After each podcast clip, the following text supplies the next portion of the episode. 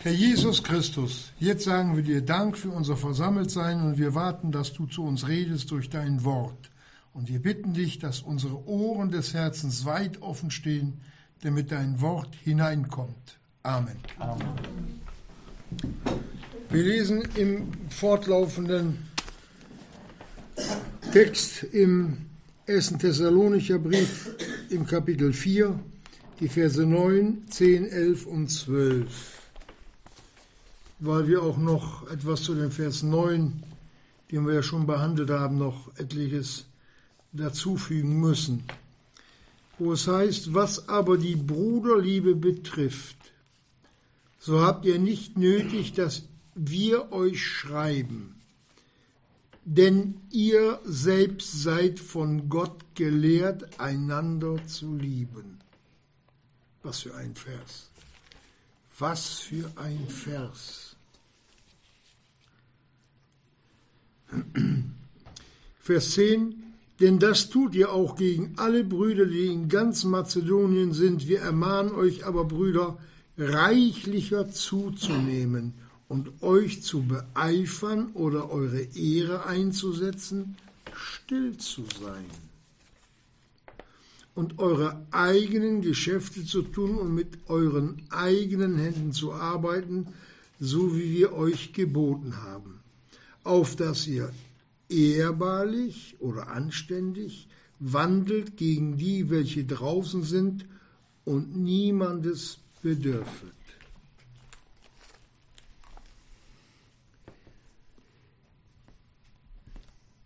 So.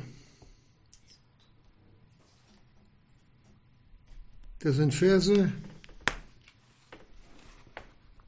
wo man dann geistlich die Hände über den Kopf schlagen kann, dass sowas bei Gott möglich ist, dass es solch eine Gemeinde gibt oder gegeben hat. Es gab ja mehrere.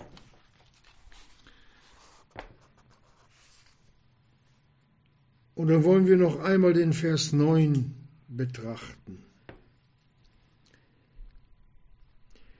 Geschwister, wir haben ja eine Vielzahl von Ansichten in einer Gemeinde.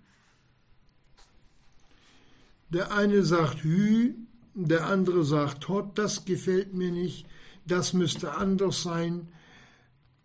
Meinungen. Aber Gott geht nicht nach Meinungen und wie sehr man sich irren kann, das sehen wir schon am Volke Israel. Von 600.000 Mann, die ausgezogen sind. Von denen, die schon so weit waren, dass sie gestandene Männer waren. Durch den Unglauben und ihre eigene Meinung sind nur zwei Stück ins gelobte Land gekommen. 599.998 sind in der Wüste niedergestreckt worden. Wie kommt das? Meinung. Gott hat gesagt, aber. Und das war in dieser Gemeinde überhaupt gar kein Thema die waren sowas von unterwürfig unter das Wort Gottes, dass, dass Gott ihnen solch ein Zeugnis geben kann. Denn ihr seid selbst von Gott gelehrt, einander zu lieben. Da hat Gott aber sehr, sehr kräftig am Herzen der Thessalonicher geformt. Die haben sich formen lassen. Und wisst ihr warum? Weil das Herz weich geworden ist durch Buße. Denn wem viel vergeben ist, der kann viel lieben. Anders geht's nicht. Der Herr Jesus muss einmal seinen Zwölfen auch mal sagen, was sind eure Herzen immer noch verhärtet? Habt ihr keinen Glauben? Verhärtete Herzen, wo das Wort Gottes abprallt. Die gibt's genug. Und das sieht Gott auch genauso, wie er hier diese Herzen der Thessalonicher beurteilt hat. Und wie? Denn ihr selbst seid von Gott gelehrt, einander zu lieben. Das war für die ein, ein heiliges, das muss ich tun. Das hat Gott gesagt. Wie der Weg dahin führt, das hat ihnen der Paulus schon erklärt. Aber die haben es gemacht.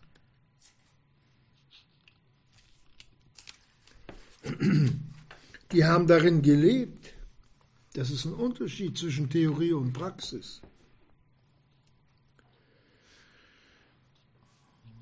Wir haben ja eine Vielzahl von Ansichten in einer Gemeinde. In Deutschland gibt es 80 Millionen Menschen. Und dann haben wir 80 Millionen Meinungen. Und wenn man die Leute laufen lassen würde, würden sie alle 80 Millionen jeder eine andere Meinung über Gott haben. Aber so hat Gott uns sein Wort gegeben und Gott dreht sich nicht nach der Meinung von Menschen, sondern wir haben uns an das Wort Gottes zu halten und haben uns nach dem Wort Gottes auszurichten und nicht umgekehrt. Und genau diese Ausrichtung zum Wort Gottes hin, auf den Herrn Jesus zu, in sein Wesen hineinzugelangen, da waren die Thessalonicher auf einem sehr, sehr guten Weg.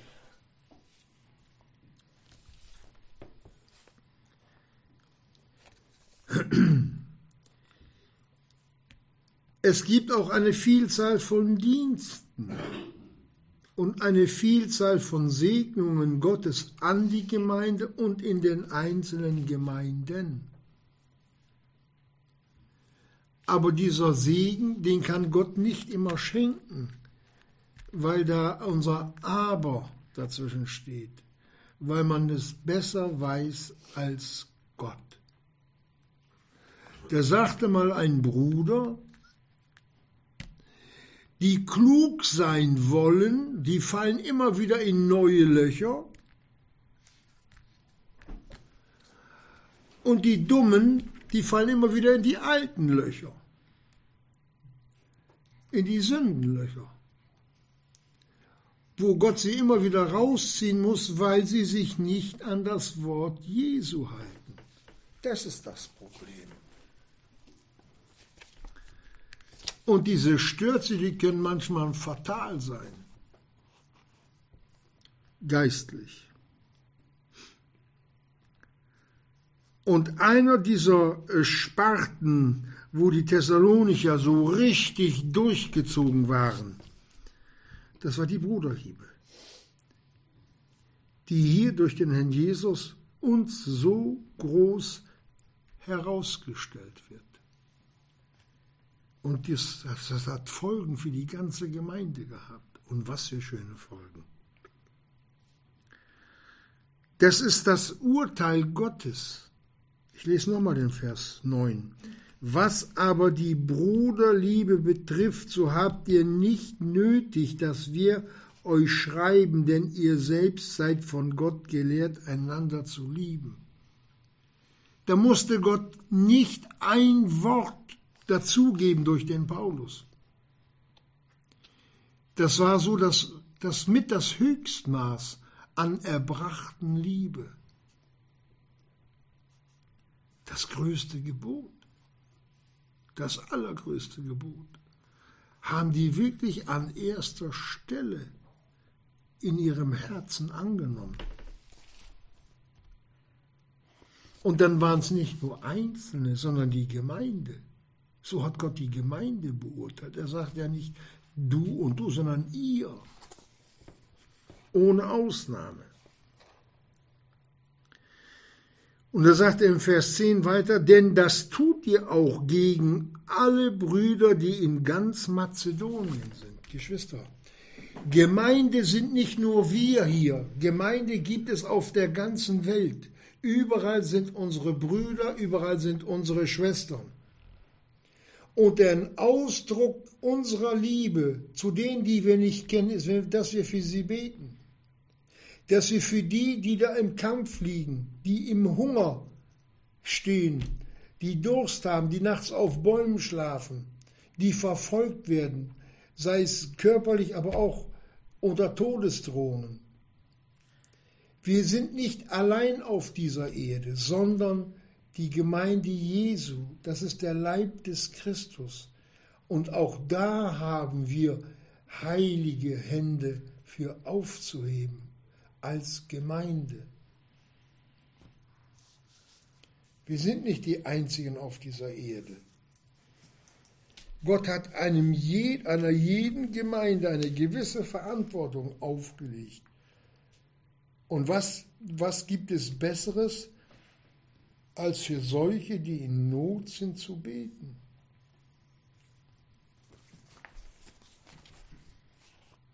Aber dann nicht nur mal, ich habe mal gebetet, sondern mit Liebe. Das sind doch die Gebete, die durchziehen, auf die Gott hört.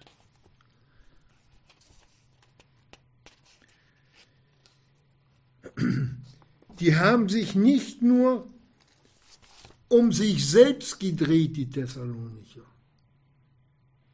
sondern hier ging es immer in der Form wir als Gemeinde. Nicht ich, sondern wir.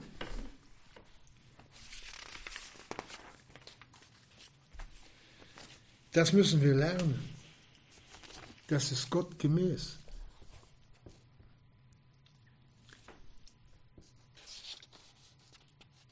Aber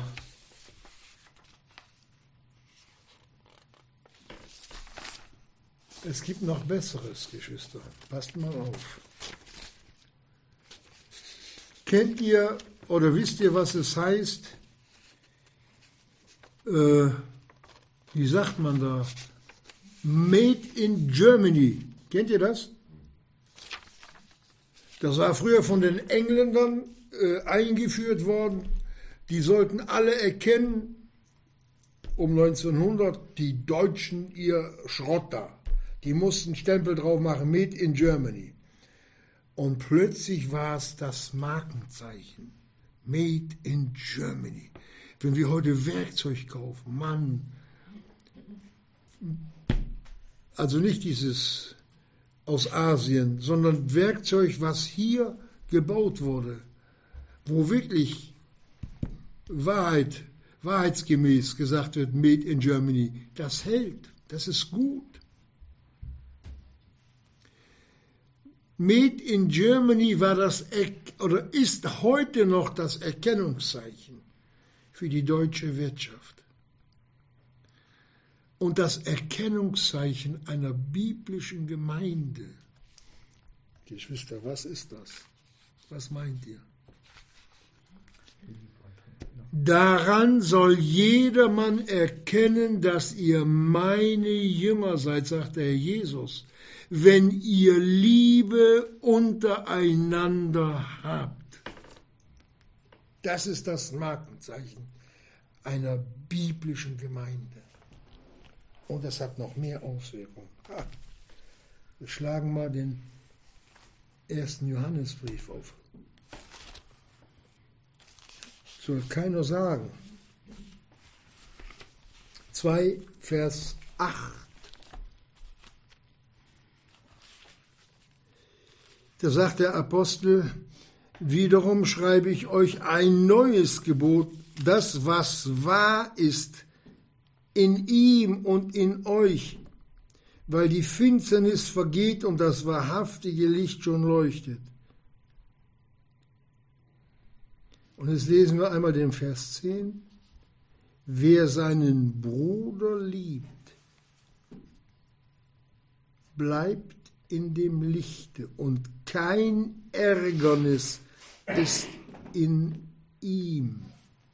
Nochmal, wer seinen Bruder liebt, ist in dem Lichte und kein Ärgernis ist in ihm. Geschwister, die Geschwister, Brüder oder Schwestern, die überall anstoßen, geistlich, die haben keine Liebe. Die verhalten sich anstößig. Angestoßen heißt, wenn ich ein Porzellan habe, da ist eine Ecke weg. Ja, bei denen fehlt auch was. Mangelnde Liebe. Das ist eine Zusage, die Gott uns gibt. Wer seinen Bruder liebt, bleibt in dem Lichte, der kriegt Licht. Und das haben die Thessalonicher auch noch gekriegt. Und das erwartet der Herr Jesus, dass auch wir danach streben, damit er uns mehr Licht geben kann. Licht. Und Licht ist gesät, sagt schon das Alte Testament in den Psalmen, dem Gerechten.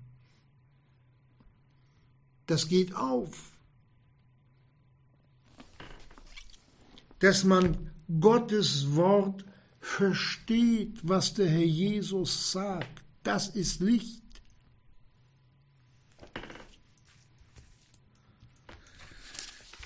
Da braucht man keine Taschenlampe. Da leuchtet der Herr Jesus in unser Herz hinein. So. Jetzt geht's weiter.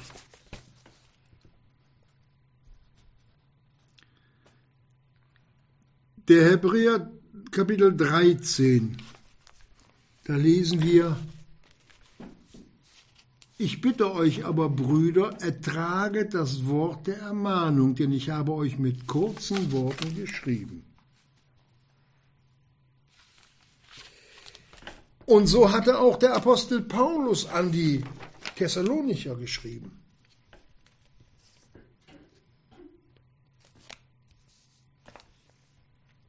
Wir ermahnen euch aber, Brüder, reichlicher zuzunehmen. So, was will der Paulus? Faust in der Tasche ballen und nein. Die waren ganz offen. Das waren nicht nur Hörer, sondern die, das waren und wurden auch Täter des Wortes. Das ist der Unterschied. Wir haben hier Krieg in der Ukraine und in Russland. Dazwischen. Und wenn man einen Fluss überquert, um den Gegner da zu vertreiben, auf der anderen Seite, da baut man einen Brückenkopf. Wisst ihr, was das ist? Da zieht man über das Wasser, da kommen Panzer, Kanonen hin und von da aus wird das Land eingenommen. Und dieser Brückenkopf, von dem alles ausging, das war bei den Thessalonicher die Liebe. Jetzt hatte der Paulus gesagt, reichlicher zunehmen. Gib mal Gas, Jungs. Und da haben die Ja gesagt. Da haben die Ja gesagt.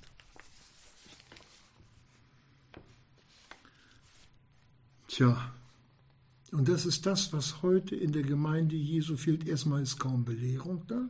Zweitens kennt man das Wort Gottes nicht. Drittens, so steht schon in den Richterbüchern geschrieben, jeder tat, was recht war in seinen Augen.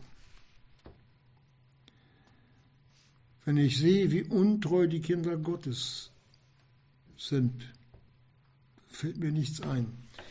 In Jerusalem musste das Volk Gottes zweimal im Jahr erscheinen im Alten Testament im Gesetz. Und wehe denen an den festgesetzten Tagen waren die nicht da. Gott hat ihnen alle Möglichkeiten gegeben. Das wurde hart bestraft, sehr hart. Und heute gibt uns der Herr Jesus diese wunderbare Freiwilligkeit. Wir sehen, der Mensch hat, wenn er hart, wenn Gott hart gerufen hat, haben sie Nein gesagt. Und wenn er Freiwilligkeit schenkt, Sagen die meisten auch nein. Es ist so.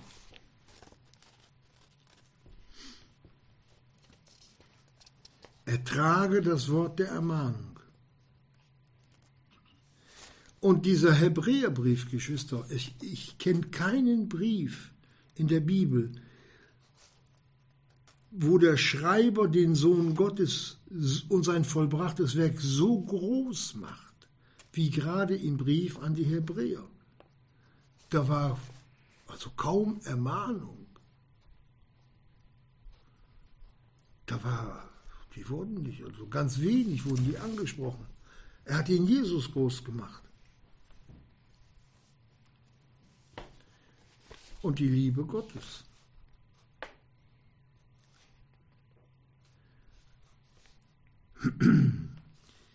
Wisst ihr, dass die wahre Liebe über alle Erkenntnis steht?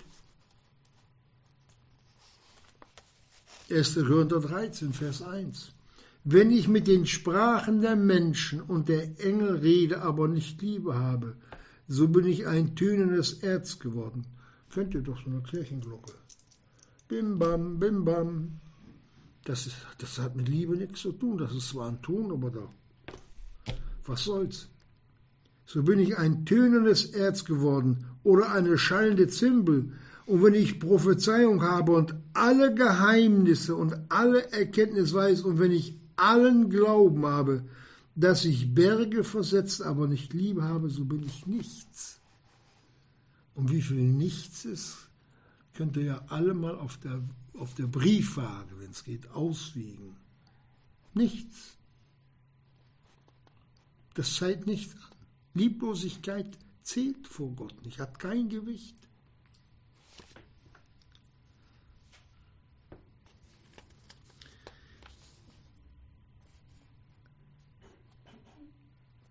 Das Wesen der Liebe. Aber nicht Liebe, wenn ich, wenn ich nicht Liebe habe, so ist es mir nichts nütze. Und jetzt redet er weiter. Und jetzt redet er das Wesen der Thessalonicher an. Aber natürlich auch bei uns. Die Liebe ist langmütig. Wer ist langmütig? Die Liebe neidet nicht. Die Liebe tut nicht groß. Sie bläht sich nicht auf. Sie gebärdet sich nicht unanständig. Sie sucht nicht das ihrige. Sie lässt sich nicht erbittern. Sie rechnet Böses nicht zu. Sie freut sich nicht über die Ungerechtigkeit, sondern sie freut sich mit der Wahrheit. Sie erträgt alles, sie glaubt alles, was wahr ist, fügen wir ein. Sie hofft alles, sie erduldet alles, auch die Ermahnung. Das war das Wesen der Thessalonicher. Welch ein Zeugnis hat diese Gemeinde? Welch ein Zeugnis. Umsonst hat der Paulus ja nicht gesagt, ihr seid meine Krone. Und dann sagt er noch etwas, stille zu sein.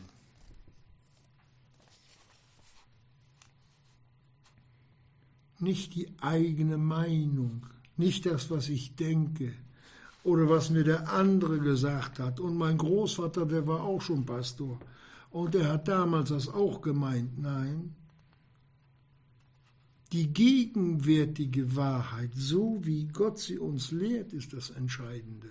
Ich kann auch nicht sagen, die Bibel ist hier im Alten Testament, jetzt nehme ich das Alte Testament, ich stelle mich mit drei Brüdern morgen an die Weser, einer hält den Stab über die Weser und dann bleibt die Weser stehen.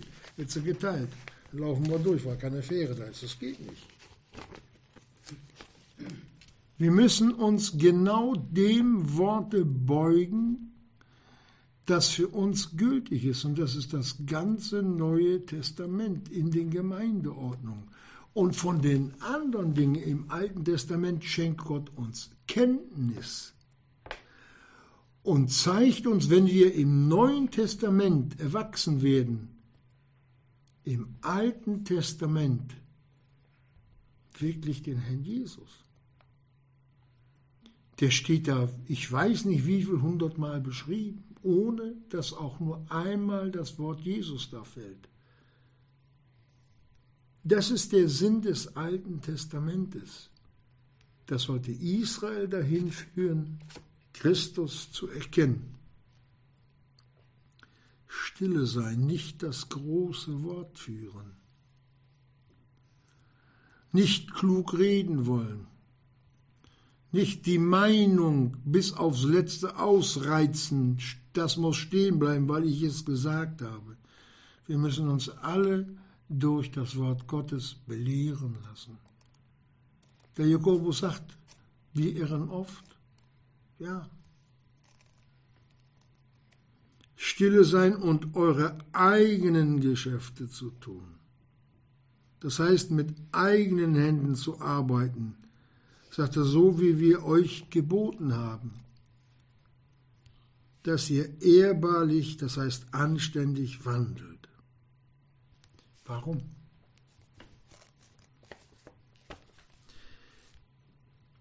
Paulus sagt es dem Timotheus, damit er es auch an die Epheser Gemeinde weitergibt. Der Bruder nun oder auch die Schwester. Er muss aber auch ein gutes Zeugnis haben von denen, die draußen sind, auf dass sie nicht in Schmach und im Fallstrick des Teufels verfallen.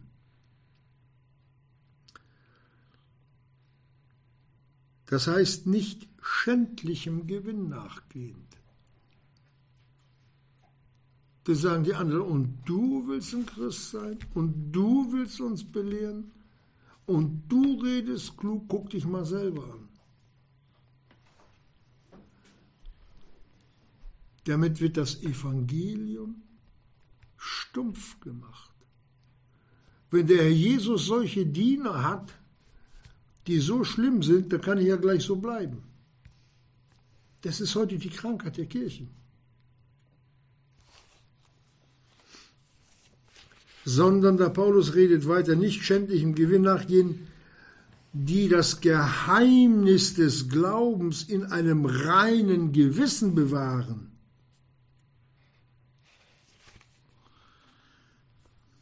Hier sollte ein weiterer Lebensbereich für den Herrn Jesus eingenommen werden.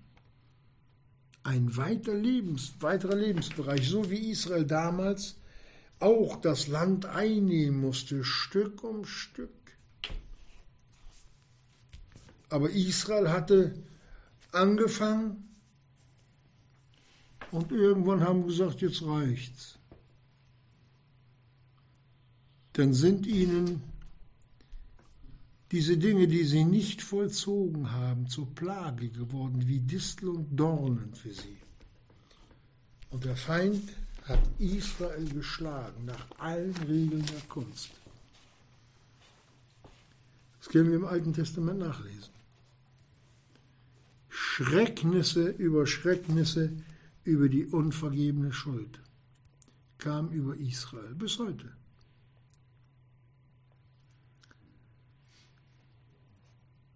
Der Paulus kam hier an, an Herzen heran, durch den Brief, dass sie das nicht als Menschenwort annahmen, sondern als Gottes Ermahnung. Das ist wahres Licht.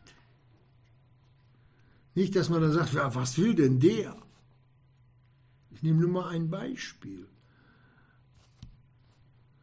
Man hat ja heute Rauchen zum Allerheiligsten erklärt. Es ist Sünde. Das ist Schuld. Und dann, wenn ich nun gefragt werden würde, ich sag, ich spreche ja nun mal jetzt die Raucher an. Ja, du, du, du musst doch da eingreifen. Sag ich, nö, mach ich nicht. Ja, sag ich, wenn ich da rede, bringt's nichts. Wenn die dann vor Angst, weil ich das gesagt habe, aufhören, dann, dann hat der Jesus keine Ehre dann machen die das, weil ich das gesagt habe. Das muss der Jesus denen selbst zeigen. Ist doch viel besser. Außerdem, wenn das auf Menschenwort beruht, die Ermahnung, dass man die dann noch drückt, ja, Geschwister, kommt Hass hoch, Verachtung. Und es dauert nicht lange, da sind die Geschwister weg. So sieht's aus.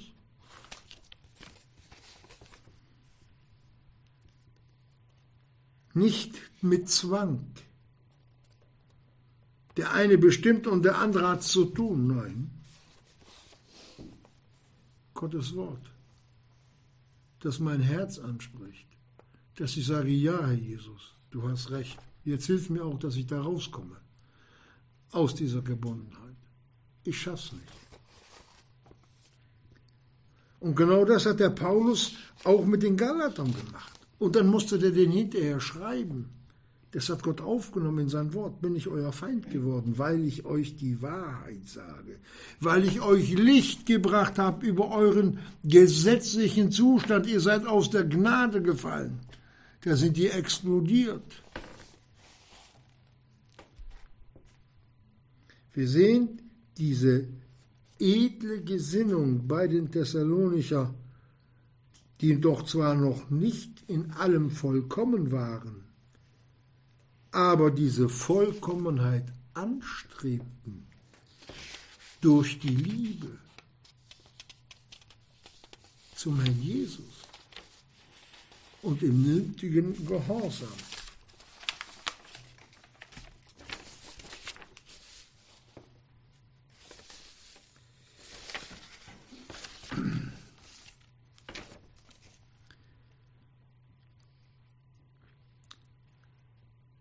Die Bibel redet, wenn ein Glied leidet, leiden alle anderen mit 1. Korinther 12, 26.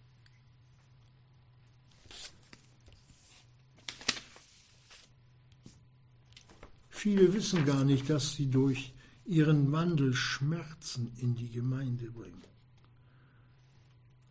Und mangelnder Ungehorsam, mangelnder mangelnde Reinigung, Geschwister, ist nichts als ein Ausdruck, was geht mich die Gemeinde an. Das hat mit Liebe überhaupt nichts zu tun. Wie kann ich jemanden lieben, wenn ich ihm Schmerzen bereite? Weil ich mein Kind liebe, gehe ich jetzt mit der Stecknadel und steche ihm mit der Stecknadel immer wieder in die Beine rein. Das ist Liebe, nicht? Oder wenn, wenn, wenn mein Bruder da vor mir steht und ich habe meine Arbeitsschuhe an, dann knalle ich ihm ein vor Schienbein. Das alles aus Liebe. Nicht so wird vieles mit Liebe äh, ja, übertüncht, aber die keine wahre Liebe ist. Wenn ein Glied leidet, dann leiden alle anderen mit. Und wenn ein Glied sich freut, da freuen sich alle anderen auch mit. Geschwister, und diese Freude am Herrn, die war in dieser Gemeinde. Paulus sagt, der nun selbst auch sehr verfolgt war und viel Leid und Schmerz hatte. Was sagt er, schreibt er den Gemeinden? Freut euch. Das schreibt er uns auch. Wiederum sage ich euch, freut euch. Der Herr ist nahe.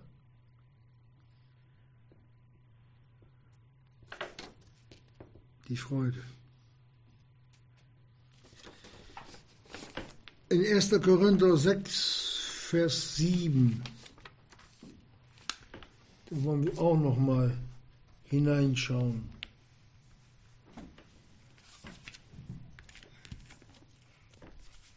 Wie es in einer Gemeinde zugehen kann. Ohne Liebe. Da sagt der Apostel Paulus, es ist nun schon überhaupt ein Fehler an euch, dass ihr Rechtshändel miteinander habt? Warum lasst ihr euch nicht lieber Unrecht tun? Was schreibt der Paulus? Warum lasst ihr euch nicht lieber übervorteilen? Das hat auch der Paulus geschrieben im Auftrag des Herrn Jesus. Der Paulus hat es gemacht. Und die Thessalonicher auch. Und viele haben es auch gemacht. Wie sieht es bei uns aus? Wenn mal dann die Ehre angekratzt wird. Oh, das ist ja ein blanker Weltuntergang.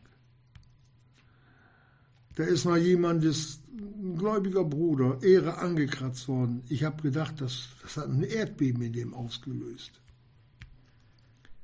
Also Erdbeben äh, Stärke 10. Das hat ihn bis in die Fußnägel erzittern lassen. Da habe ich auch gedacht, mein lieber Mann.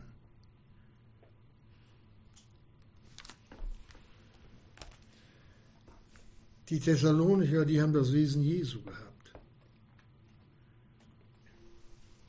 Die haben sich übervorteilen lassen. Die haben sich schlagen lassen.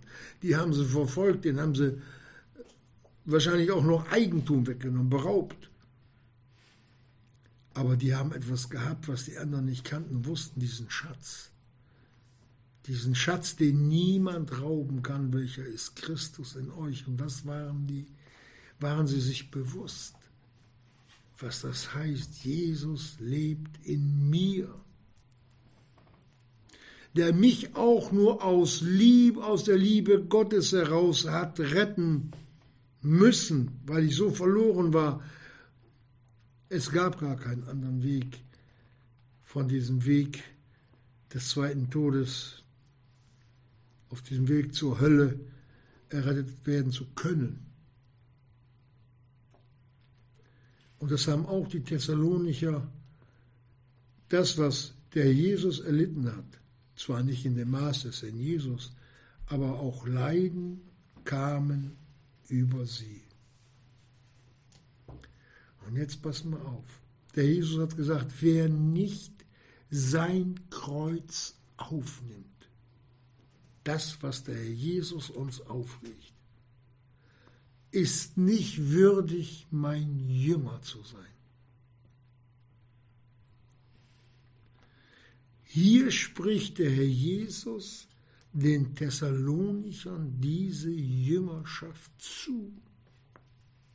Die haben das Kreuz, die Verfolgung, Schläge, ja, vielleicht sogar totgeschlagen zu werden, war möglich. Das haben die alles auf sich genommen. Und haben die Gemeinde nicht verlassen. Waren treu in allen Dingen. Und das Zeugnis kam, so wie, wie die Kinder in die Schule gehen, nicht ab. Ich habe damals schon ab erster Klasse ein Zeugnis gekriegt, wie die Alten auch. Heute ist es wohl ist ab dritter Klasse, ich weiß es nicht genau. Aber so gibt uns Gott auch Zeugnis über unseren eigenen Wandel. Und da hat nicht der Bruder die Verantwortung für, auch nicht der Nächste oder der Bundeskanzler, sondern jeder für sich selbst steht in der eigenen Verantwortung vor Gott. Und hier war es nun eine ganze geschlossene Gemeinde bei den Thessalonicher. Die haben das Kreuz getragen das, was ihnen der Jesus aufgelegt hat. Und haben dann das Zeugnis des Herrn Jesus auch dementsprechend bekommen. Die Frage ist, wie weit lassen wir uns das Kreuz auflegen?